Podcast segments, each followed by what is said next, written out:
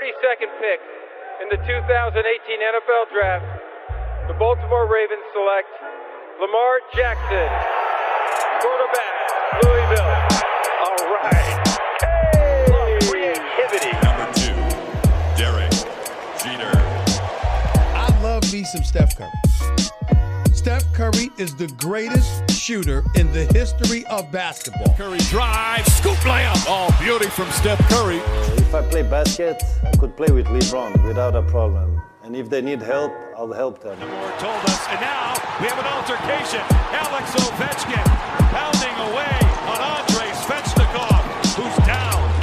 That one right there made you the greatest player of all time.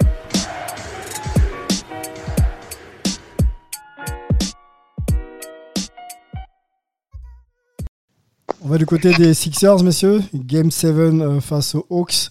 Euh, point récap sur les, sur les matchs précédents. Et ensuite, euh, je vous laisse analyser tout ça. Alors voilà, premier match. Match 1 remporté par les Hawks euh, sur le terrain hein, de, de- de- des- Sixers 128-124. Game 2, euh, c'est pour les Sixers 118-102. Donc réa- réaction des Sixers sur leur parquet. On va du côté des Hawks ensuite et c'est les Sixers qui s'imposent dans le Game 3 127-111. Game 4, euh, c'est les Hawks de 3 points euh, chez eux, donc 103 euh, 100. Ensuite, Game 5, c'est 109 106 pour les Hawks. Et, euh, et Game 6, également. oh non, pardon. Game 6 pour les Sixers, donc, qui reviennent à 3-3 dans la série, 104 99. Et Game 7 euh, qui aura lieu du côté de Philadelphie. Deux questions, messieurs. On peut, on peut, faire, on peut faire long hein, sur cette série parce qu'on n'en parle pas, pas assez à mon goût. Euh, la première question, est-ce que vous êtes surpris en fait euh, euh, de, de voir ces Hawks aussi accrocheurs? Euh, C'est pas vraiment le propos qu'on avait il y a quelques semaines ensemble. Et, euh, et qui, qui va prendre ce game set? Voilà, deux questions. Tu dis c'est pas le propos qu'on avait. Je sais pas de qui tu parles. Il me semblait qu'on n'était pas, euh, on avait plié un peu l'affaire un peu vite. C'est un peu le souvenir que j'en avais, mais peut-être que je me trompe pas. Ah, moi j'ai un souvenir où j'ai dit. C'est c'est ma faute. Euh, mea culpa, euh, c'était moi. J'avais été, pris euh, dans l'impression visuelle après avoir été au match 2 sur place et après avoir vu ce qui s'était passé au, au match 3, que c'est bon. euh, euh, notamment parce que Philly, au final, perd le. C'est vraiment Philly pour moi qui avait perdu le, le premier match plus que Léos qui l'avait gagné. Ensuite, il n'y avait pas trop de, de débat sur le match 2. Euh, tu disais que ça allait le faire au match 3, puis bon, au final, euh, ouais, ouais, c'est clair que les Hawks ont énormément de ressources. Et, euh, mais en même temps, alors certes, on est un, un peu. ça n'a pas prouvé l'impression que personnellement j'avais eue. Par contre, on dit quand même, nous, depuis avant le début de la saison régulière, que c'est Hawks-là, il faudra s'en méfier, qu'il y a de l'expérience, que ça peut donner quelque chose. Donc, c'est. Voilà, les analystes ne sont pas tout à fait à côté de la plaque non plus. Les leaders là, de cette série, euh, Joel Embiid du côté de- des Sixers, 27-8 points, il y a 10,5 rebonds et 3,4 passes. Et du côté d'Atlanta, c'est Trae Young euh, avec un pourcentage pas toujours euh, régulier, mais le joueur est fort quand même à ce niveau-là. 29,8 et, euh, et 10,5 passes.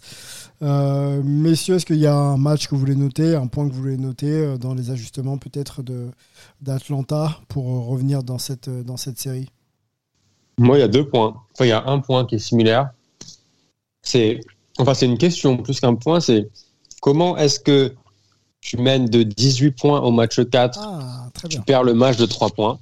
Et comment est-ce que tu mènes de 26 points, de 26 points au match 5, au match 5, au match, ouais, au match 5 à domicile, à domicile, et que, mais je laisserai la, je donnerai une passe d'aise sur le, sur le, à, à Angelo sur les raisons du, de, de, de cette catastrophe.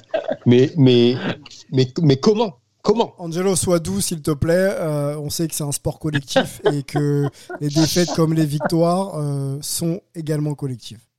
Oui, oui, oui, elles sont collectives. Euh, moi, le vrai problème que j'ai, et, euh, et en plus, euh, c'est peut-être lié aussi à mon style de jeu et à ce que j'affectionne dans le basket, mais euh, le perfectionnement des fondamentaux, euh, la recherche de, comment dire, la, progression à, titre individuel pour performer déjà pour soi-même, mais pour aider aussi son équipe à gagner. J'ai du mal à comprendre que tu, tu te retrouves avec un gars, qui a toutes les qualités athlétiques du monde, qui est élite, élite mondiale à ce niveau-là, qui a une science du jeu, qui a toutes les qualités euh, pour faciliter ses coéquipiers et tout ça, mais qui, d'une certaine manière, alors je ne sais pas si je peux me permettre de dire qu'il refuse, mais en tout cas ne, met- ne- ne se met pas dans les meilleures conditions pour euh, pallier à sa plus grosse carence qui, quoi qu'il en a, quoi qu'il arrive, reste un vrai problème. Et tu as son coach Doc Rivers qui euh, Il dit que c'est mental. son- Il dit que c'est mental. Ouais, mais, mais il, il joue son rôle en disant mais Angelo, Est-ce qu'on peut, citer- Angelo. est-ce qu'on peut citer le joueur? Parce que je crois qu'on l'a pas cité juste, encore. juste, Ah, Ben Angelo. Simmons, putain mais Ben Angelo. Simmons quoi, à un moment donné quoi. Voilà. voilà. Et Ange- Angelo, juste Antoine. en anglais, tu peux me donner. ces- Euh, Angelo, est-ce que tu peux me donner en anglais les initiales de Ben Simmons? Lui, lui, il est trash. De temps en temps, il, il va loin. C'est Ah, Ben c'est- voilà, Simmons, fucking BS man. Non mais Bah, sérieusement. c'est le truc euh, mental sur son tir et tout. Bah, clairement, euh, le gars, vas-y, bosse ton shoot, arrête de faire chier. Quoi. Non, mais c'est ça. Désolé. Et, tu sais, et, et- et pour moi, une part du problème, c'est qu'un coach comme. Enfin, un coach. Que Doc Rivers le protège publiquement, je le comprends, c'est normal. Tu dois, tu dois avoir le dos de ton joueur, c'est normal. Mais qu'on on continue dans cette thématique de. Mais euh, arrêtons de stigmatiser Ben Simmons pour ses carences au tir. Non, fuck that. À un moment donné, c'est ce, qui ne te permet pas de passer le palier et qui surtout ne te permet pas de de- d'aider euh, Embiid et d'aider ton équipe à remporter un titre. Les Sixers, en l'état actuel, sont hyper compétitifs et imaginez quand même que c'est une équipe légitime candidate au titre avec un mec incapable de shooter des lancers francs en tant que meneur de jeu. Il peut même pas prendre un tir à trois points correctement. Il est pire que Yanis Antetokounmpo qui a une gestuelle très suspecte. Non mais s'il vous plaît les gars quoi. Non, excusez-moi, je j'ai aucune tolérance vis-à-vis de ça et, et pour te dire euh, quelque part une partie de moi espère que les Hawks les sortent dès, dès la fin de ce de- deuxième tour.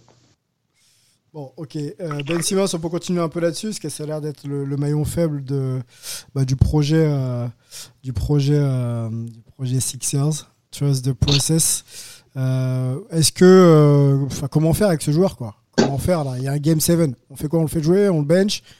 Voilà, parce que là, il faut Non, mais attends, non, attends, attends, attends, attends. Non, mais Sylvain, tu peux pas dire que c'est le maillon faible. C'est pas le maillon faible de l'équipe 2, c'est pas le maillon faible de, de, de Philly. Tu vas pas On va- bencher Ben Simmons sur un match attends. 7, bien sûr avec, que non. Avec des performances un peu plus à la mesure de ce qu'il faut produire en, en demi-finale de conf, peut-être que la série est terminée. Je suis pas devin. On attend de Ben Simmons qui est All-Star d'être de jouer à un niveau All-Star. Est-ce qu'on le voit à ce niveau-là? Donc, Bah, quand, moi, le- quand ton maillon fort ne remplit pas euh, les cases euh, qui doivent être les siennes, je pense qu'effectivement, il est plus ciblé que les autres. Il est, c'est plus visible Non, en fait, mais ses carences. c'est pas. Non, non, mais bien sûr, mais c'est pas. Il y a eu. Alors, il y a, Tu le benches pas en il y début a de match, forcément Ben Simmons, mais il y a. Pardon? Non, je disais, tu tu t'as pas besoin de le bencher en début de match, Sylvain. C'est plus par rapport aux gestions de fin de match et ses, et ses carences dramatiques. J'ai pas euh, précisé le moment, mais est-ce que dans les moments chauds, Ouais. on a besoin de, tu vois, d'asseoir un peu le, le, game? Est-ce qu'il faut lui, aller donne la balle à quelqu'un et puis euh, toi tu regardes sur le côté ou alors tu vas t'asseoir et puis on. Mais c'est ce qu'ils ont déjà, mais c'est ce que Doc Rivers a, déjà fait. C'est-à-dire que quand à chaque fois que Nate McMillan commence à faire le hack Ben Simmons, généralement il lui laisse une ou deux chances, il voit comment ça se passe et après il le, sort jusqu'au jusqu'aux deux minutes. Et puis euh, après tu peux le remettre parce que tu peux plus faire le euh, hack a player. Mais a un moment donné, c'est pas que Ben Simmons. Je veux dire, quand t'es euh, quand t'es à plus 18 et quand t'es à plus 26, t'es aussi à plus 18 et à plus 28 parce que Ben Simmons a aussi un impact sur la, la défense qu'il fait sur, sur triangle et sur les autres choses qu'il amène.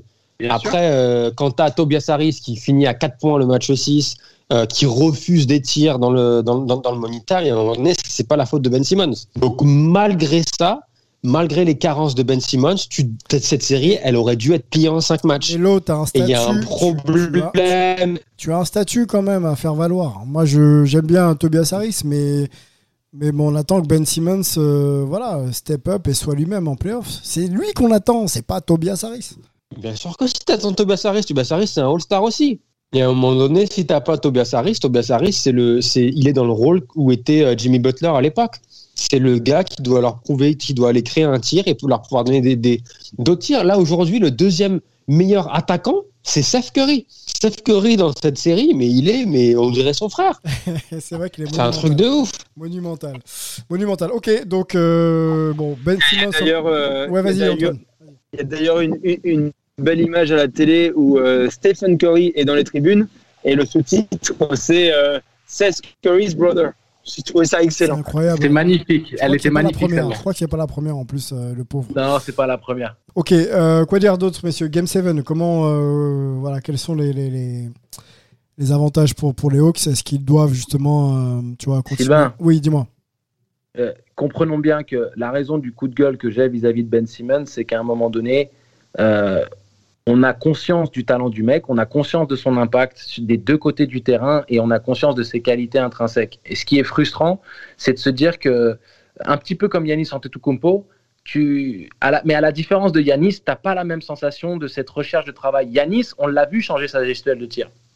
On a vu que euh, il avait une, gestuelle euh, lors de son année rookie, les 4-5 premières années. Il a changé son rythme, il change sa routine au lancer franc. On le voit tenter des trucs. Est-ce que c'est approprié ou, forcément adéquat? Euh, Pas. On n'est pas sûr, mais par contre, il y a une réelle volonté de sa part. On voit l'éthique de travail de Yannis Antetokounmpo, quelque chose qu'on ne voit pas chez Ben Simmons. Et ça aussi, c'est frustrant. De, de l'autre côté, euh, on, a, on est en droit d'en attendre plus de lui. Donc quand on dit que c'est, quand je comprends que toi tu dises que Ben Simmons soit l'homme qu'on attend. Par contre, ne minimisons pas l'impact et l'importance de Tobias Harris parce que c'est quand même lui qui est supposé apporter euh, le scoring en supplément, enfin en, en soutien de Joel Embiid. On ne on s'attendait pas à ce que Ben Simmons soit à 25 points par match ou, autre- ou quelque chose comme ça. Mais dites-moi, Donc ça- messieurs, euh, sur le passing game, euh, bon, il y a les passes d'ess et puis la manière dont il peut aussi orienter le jeu. C'est un meneur de jeu. J'ai pas les stats sous les yeux, mais est-ce qu'il y a euh, ne serait-ce que 5 à 6 passes de moyenne sur la série? Je sais même pas. Dites-moi, je j'ai même j'ai pas- les stats là. Si on peut les trouver pas- en discutant. J'ai pas regardé. J'ai pas regardé les stats de Ben Simmons sur la série. Euh, mais euh, pour répondre à ta question par rapport à la clé hein, du game 7, euh, c'est simple. Tu verrouilles Trey Young et la série est terminée. Comme ils ont pu le faire, comme ils ont pu le faire. La, la différence par rapport à Atlanta, c'est que la solution elle est simple, même si elle l'est pas forcément, parce que c'est comme quand on essaye de dire arrêtons la star d'en face, comme si c'était chose aisée. On, l'a bien vu avec Kevin Durant, c'est impossible. Alors Trae n'est pas euh, n'est pas dans la même catégorie, mais ça reste un joueur capable de sortir de, de la boîte et de faire des performances euh, euh, impressionnantes. Donc pour moi, c'est de verrouiller dès le début du match, de jouer très physique avec Trae Young et de l'user dès le début du match et d'imposer son rythme, surtout qu'ils vont être à domicile. Si tu permets à Trae Young de prendre confiance, tu te mets au devant d'un vrai problème. Parce que là, le match 7, il peut tourner, euh, il peut tourner euh, en faveur des Hawks euh, contre toute, toute attente. Que- Alors qu'on sait très bien, c'est- comme l'a dit Melo, Si on parle un peu Mm. coaching pour Trey Young avec toi et même Antoine et, et, et Melo, est-ce qu'il faut pas faire un peu comme Toronto a fait avec Steph là, en 2019 en finale NBA, boîte sur lui, mettre un, un mec sur, sur, sur le paletot, un ou deux ou trois mecs sur 40 minutes et voilà le privé de ballon quoi, parce que le gars il s'arrête au logo, il peut tirer à trois points avec aisance et, et réussite. Est-ce qu'il faut pas essayer de le couper de la balle un peu plus Mais c'est surtout que sans, sans lui, le jeu n'est plus initié de la même manière. Et ça, vu que tout est basé autour du jeu pick and roll de Trey Young, il n'y a plus d'équilibre et il n'y a, pas de repère collectif, si tu veux. Donc, euh, je ne sais pas ce que vous en pensez, les gars, mais si vous faites euh, ce stratagème de boîte où maintenant Trey Young se bat pour attraper le ballon et initie les attaques tard en, en récupérant en, en deuxième rideau ça, euh, le avec ballon. 10 secondes, avec 10 secondes, tu vois, Ouais. sur la possession, c'est déjà autre chose après pour gérer la balle, tu vois. Non, c'est clair. Après, je pense que c'est pas forcément facile à faire et il faut une attention de tous les instants. Mais sur un match, euh, sur une série, c'est compliqué. Un match de Mais sur un match, euh, c'est c'est- sur un match 7, c'est peut-être la bonne stratégie. ouais. Vous en pensez quoi, les gars Mélo Pour moi, c'est c'est pas c'est pas viable sur 48 minutes. Tu peux pas faire boîte pendant 48 minutes. Tu peux peut-être sortir une boîte pendant 2-3 minutes pour essayer de casser le rythme. Je suis Mm. pas et je pense qu'ils vont faire ce qu'ils ont fait un peu d'ailleurs dans le match aussi, c'est-à-dire que ils, ils ont plusieurs euh, defensive coverage sur, sur lui, donc ils commencent généralement où ils essayent de, de passer au-dessus des écrans et en deuxième mi-temps ils essayent un peu plus de, de trapper et de le forcer à, à- à être passeur plus que shooter. Euh, et, et quand je dis passeur, c'est pas créateur, c'est-à-dire qu'en première mi-temps, généralement, il arrive quand même à, à aller dans la raquette. Et s'il arrive à aller dans la raquette, généralement, c'est ça sonne pas bon pour Philippe parce que du coup, il peut, il peut, euh, il peut créer pour euh, pour ses coéquipiers. Par contre, si tu le trappe assez haut et qu'il est obligé de lâcher la gonfle, là, c'est autre chose, parce que du coup, tu forces les autres à, à- à créer pour eux. Euh, après, Moi, il fait, euh, il fait, il fait moi, des playoffs euh, exceptionnels. hein. Par contre, moi, je m'attendais pas, je m'attendais pas à le voir, euh, honnêtement, face à Philly, je m'attendais pas à le voir, à le voir performer comme ça. Alors après, ça, au niveau de, de la, du pourcentage de réussite, il est, c'est un peu parfois suspect, mais par contre, ce qu'il arrive à faire et la façon dont il arrive à, à, à manipuler cette défense-là, c'est euh, franchement chapeau pour Triangle. Euh, juste un, j'ai regardé, je suis allé chercher les stats de Ben Simmons sur cette Ah série. ouais, merci, ouais. Il est à 10.7, 7,8 passes et Ah, 6 rebonds. Ok, pardon, autant pour moi. Donc il fait, il fait le bon. Et, et euh, je vais garder la meilleure stat pour la fin pour Angelo. Il est à 32,6% au lancer franc. Non, mais non, mais non, mais non, mais non. mais Pour non. un shooter comme tu l'es, Angelo, c'est compliqué hein, dans, ce chiffre. hein. Ouais, mais si tu veux, je m'attends même pas à ce qu'il soit exceptionnel, mais tu peux pas être en dessous de 70% quand tu es un arrière et un meneur de jeu. Et encore, quand je dis 70%, Sylvain, je suis en train de parler vraiment du basique bas, bas, bas. Non, mais il y a faillite, il y a faillite psychologique, les gars. Il a quand même un niveau un, un peu supérieur, franchement. Ouais, mais ça tourne autour des 60 et quelques pourcents. hein. Ça n'a jamais été spectaculaire. hein. Donc, euh, le, le problème, c'est euh, c'est euh, 30 et quelques pourcents. C'est faillite absolue, mais, c'est des carences techniques aussi. Même si c'est psychologique, tu peux avoir euh, la gestuelle de Bo Outlaw. Allez voir pour les, anciens qui, se souviennent de Bo Outlaw. Tu peux avoir la gestuelle de Bo Outlaw et mettre plus de lancers francs que Ben Simmons. C'est pour t'expliquer quand même le vrai problème auquel on fait face là. Pour moi, c'est. Faudrait qu'on fasse un petit débat sur la, la, la, la gestuelle la plus, la plus moche de l'histoire de l'NBA. Il y en a quelques-uns. Moi, j'ai Bill Cartwright aussi, monsieur, c'était c'était- c'était bizarre. hein. Bref. Ouais, mais la finition de Cartwright, elle était propre. C'était le début qui était chelou. C'est vrai que ça partait sur le côté. Bref, on digresse pas. Euh, Qu'est-ce qu'on a à dire encore sur cette série, messieurs? Game 7, je crois que c'est dans c'est cette nuit. Bah, le- le- le- L'un des points où euh, Dans l'un des points demie. qui avait, Ok. qui avait été soulevé d'ailleurs par, euh, par Clint Capella, c'est la condition physique de, de Joel Embiid, parce que même s'il a fait des, matchs monstrueux, généralement il commence très très fort et, il baisse de régime en fin de match. Alors euh, forcément il a son problème au genou, etc. Donc ça, ça a été quand même aussi l'une des l'un- des problèmes pour euh, pour Philippe, parce que quand il est dominateur, quand il est agressif, dire à Atlanta peut rien, peut rien faire, mais vraiment rien faire. Même si Clint Capella et il fait un su- super, il a fait une super défense toute la saison, mais il peut rien faire face à face à Joel Embiid. Par contre, si Embiid commence à se contenter de prendre des tirs à mi-distance, euh, euh, des fade away, machin, etc. Là, c'est tout, tout bonus pour euh, pour Atlanta. T'as pas le droit. J'étais dingue devant mon devant la télé euh, pour le match 6 où t'as Philly qui est à plus 2 ou plus 3 et pour tuer le match, c'est un c'est Embiid qui nous fait un fade away euh, limite dans le corner avec les pieds sur la ligne à 3 points, genre euh, Ouais. sérieux. Enfin c'est donc bon. C'est un, c'est un match que y a- honnêtement Atlanta n'a rien à perdre. Atlanta ne devrait même pas être dans cette position-là d'être d'être dans un Donc match ça, 7. ça en fait, ça en fait euh, un adversaire dangereux, hein, du coup, hein, quand t'es dans. Ah cette bah oui. euh, position-là. Hum, T'es à l'extérieur. Dernier mot, monsieur, avec toi, peut-être Angelo Ah, rapide. c'est un match. Et Antoine. Allez, Antoine et Angelo, et après on passe à- du côté de l'Ouest. Non, je dis- de toute façon, c'est un match 7, là, il se joue dans une heure et demie, donc euh, je pense qu'au au moment du podcast, on aura déjà le résultat, mais euh, que- que- quel que soit le résultat, quand, quand tu arrives jusqu'à un match 7, c'est une équipe dangereuse, et un match 7, c'est méga dangereux. Donc, euh, clairement, on va voir de quelle équipe, j'ai envie de dire, là, ça va être la victoire mentale, quoi. Quelle équipe euh, prend le dessus euh, mentalement sur l'autre, quelque part. Ouais, tactiquement aussi un peu. Angelo pour conclure. Allez. Ouais, la victoire de Philly, euh, sans, sans trop de stress, je pense que Embiid va être très agressif. Et euh, il y a peut-être aussi cette volonté euh, euh, d'effacer, euh, comment dire, euh, le- l'épisode Toronto avec euh, cette série qui se termine sur un buzzer, euh, Kawhi Leonard et, et tout ça.